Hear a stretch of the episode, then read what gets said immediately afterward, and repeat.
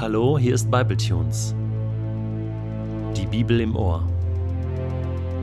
Täglich online mit der Bibel. Momente mit dem ewigen Gott.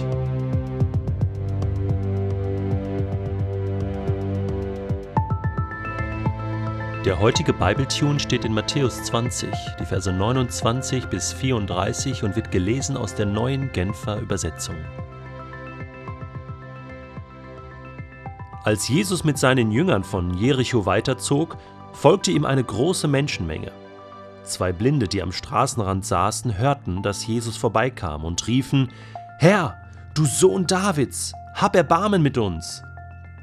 Die Leute fuhren sie an, sie sollten still sein. Doch die Blinden schrien nur noch lauter, Herr, du Sohn Davids, hab Erbarmen mit uns. Jesus blieb stehen und rief die beiden zu sich. Was möchtet ihr von mir? Fragte er. Herr, antworteten sie, wir möchten sehen können. Da ergriff ihn tiefes Mitgefühl. Er berührte ihre Augen, und im selben Augenblick konnten sie sehen. Von da an folgten sie Jesus nach. Jesus ist auf dem Weg nach Jerusalem. Und da ist sie wieder, die große Menschenmenge. Viele Menschen folgten Jesus, die einfach fasziniert waren von ihm, die angezogen waren von ihm, die hören wollten, was er zu sagen hatte, die sehen wollten, was er tat mit Menschen und an Menschen. Schon bald wird er in Jerusalem einen großen Empfang erleben, getragen von der Menge, umjubelt von der Menge, die begeistert sind dass ihr König kommt. Was sind da schon zwei Blinde am Wegesrand, die um Almosen bitten, die betteln? Die kann man doch mal links liegen lassen oder meinetwegen auch rechts. Das große Ziel vor Augen, Jerusalem. Aber Jesus ist nicht so. Jesus hört das Rufen der beiden. Und er bleibt stehen. Gott überhört das Rufen nicht. Gott lässt sich nicht stimulieren von der Masse. Er lässt sich nicht manipulieren. Und sehr oft im Alten und Neuen Testament sind ihm einzelne Menschen und einzelne Stimmen, mögen sie noch so leise sein, sehr, sehr wichtig. Und Gott hört durch die Masse hindurch diese einzelne Stimme. Matthäus sagt uns nicht ganz genau, wer diese beiden Blinden waren. Markus und auch Lukas berichten uns dort etwas genauer. Allerdings berichten sie uns nur von einem Blinden, der dort am Wegesrand saß, auf dem Weg zwischen Jericho und Jerusalem, nämlich Bartimäus. Es ist dieselbe Geschichte, derselbe Ablauf. Es ist keine andere Geschichte. Das heißt, wir können davon ausgehen, dass einer dieser beiden blinden Herren Bartimäus war. Warum berichten Markus und Lukas nur von einem? Das kann man nicht so genau sagen. Aber wahrscheinlich ist es so gewesen, dass Markus und Lukas unabhängig von Matthäus geschrieben haben und Bartimäus einer von den beiden war, der auch Jesus nachgefolgt ist und deswegen später auch bekannt war. Bartimäus, Sohn des Timäus.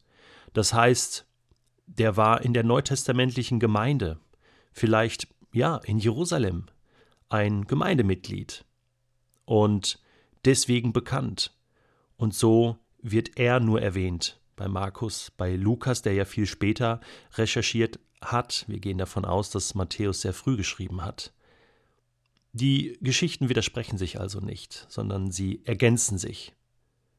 Eine ganz bestimmte Art von Gruppendynamik führt also dazu, dass diese Masse von Leuten versucht, die beiden Blinden wegzuschieben, sie still zu halten.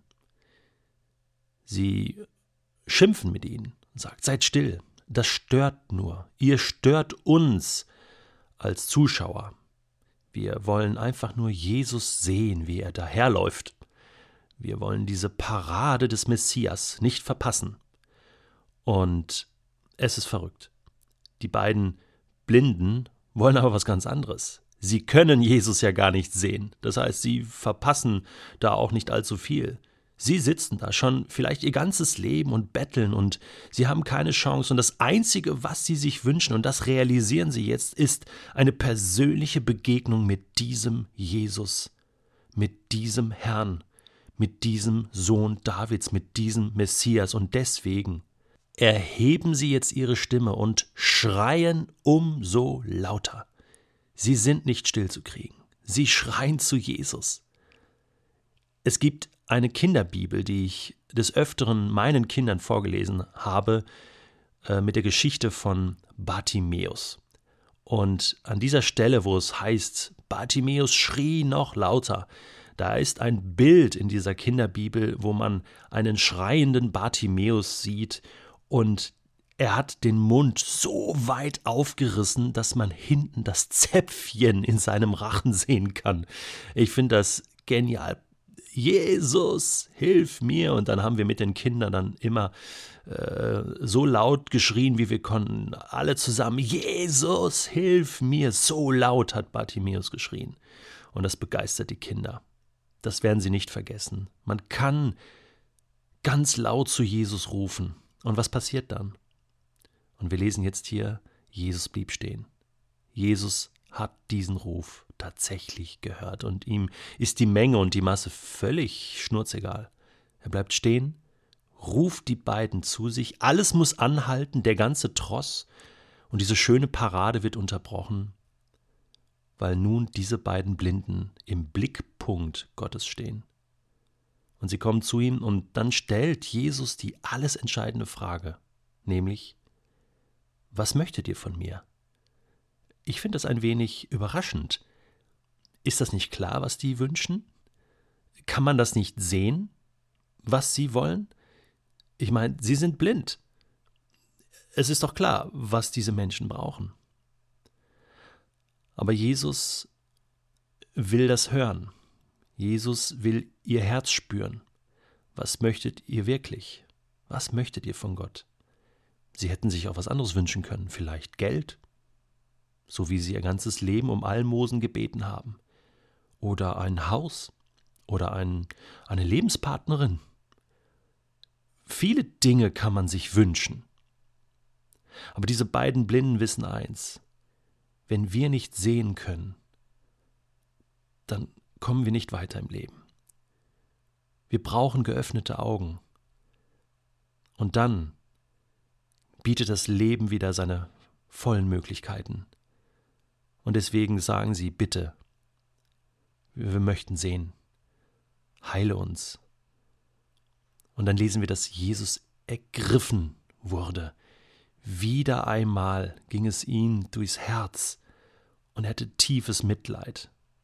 Das ist so natürlich bei Jesus, es ist eine ganz natürliche Reaktion. Und er rührt sie an und er heilt sie. Und sofort wurden sie gesund. Sie konnten wieder voll sehen, ohne Brille, ohne Sehhilfe. Eine vollständige Heilung. Und dann heißt es, sie folgten Jesus nach, den sie ab jetzt sehen konnten. Das ist keine Selbstverständlichkeit gewesen im Neuen Testament, dass Menschen, die ein Wunder erlebt hatten mit Jesus, die geheilt wurden, ihm auch nachgefolgt sind, aus Dankbarkeit. Aber die beiden haben das gemacht. Jesus hört deine kleine Stimme. Vielleicht fühlst du dich so, dass du im Moment irgendwo am Rand sitzt, am Rand bist. Und ich mache dir Mut, laut zu rufen. Egal, was die anderen um dich herum sagen. Jesus hört dich und fragt dich heute, was möchtest du, dass ich für dich tue?